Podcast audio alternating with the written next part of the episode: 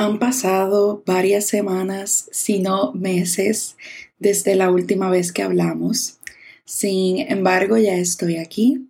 Deseo que en el momento en que me estés escuchando te encuentres bien, tengas salud, sientas bienestar dentro de ti. Y vamos a hablar un poco y deseo que escuches esta historia. Aquí estoy bebiendo mi café lo disfruto mucho, el té o el café, y más si estoy teniendo una conversación.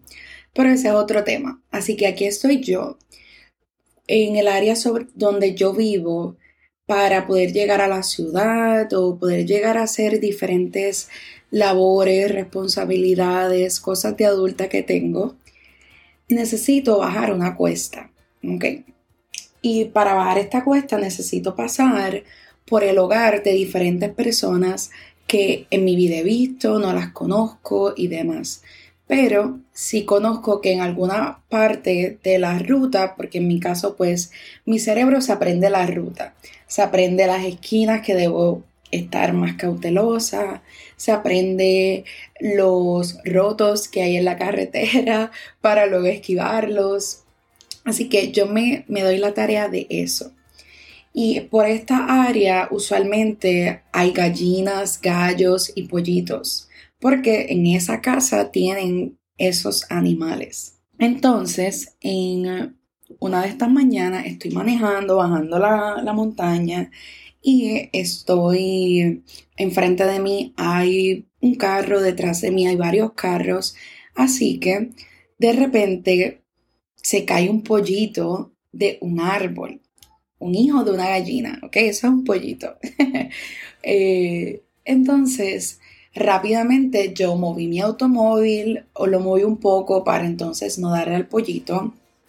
Y rápidamente yo miré al carro de atrás para ver cómo le había ido al pollito, si el pollito sobrevivió y las personas de atrás no le hicieron daño. Y usualmente eso me ocurre en múltiples ocasiones donde se ve un animalito, siempre quedo mirándome hacia atrás para ver cómo está.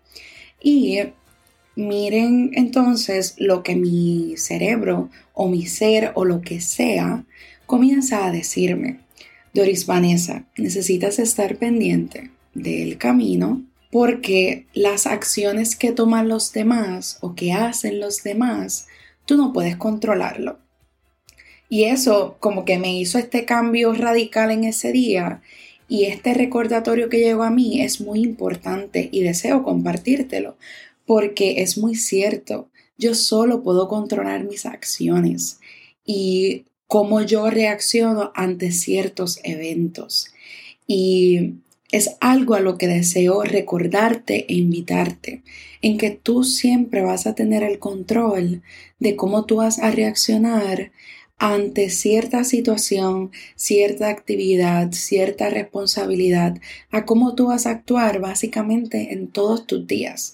Así que si ya sabes que siempre vas a tener ese poder, porque nadie, y óyeme bien, nadie tiene el poder de quitarte el poder tuyo, de tu poder elegir cómo tú accionas.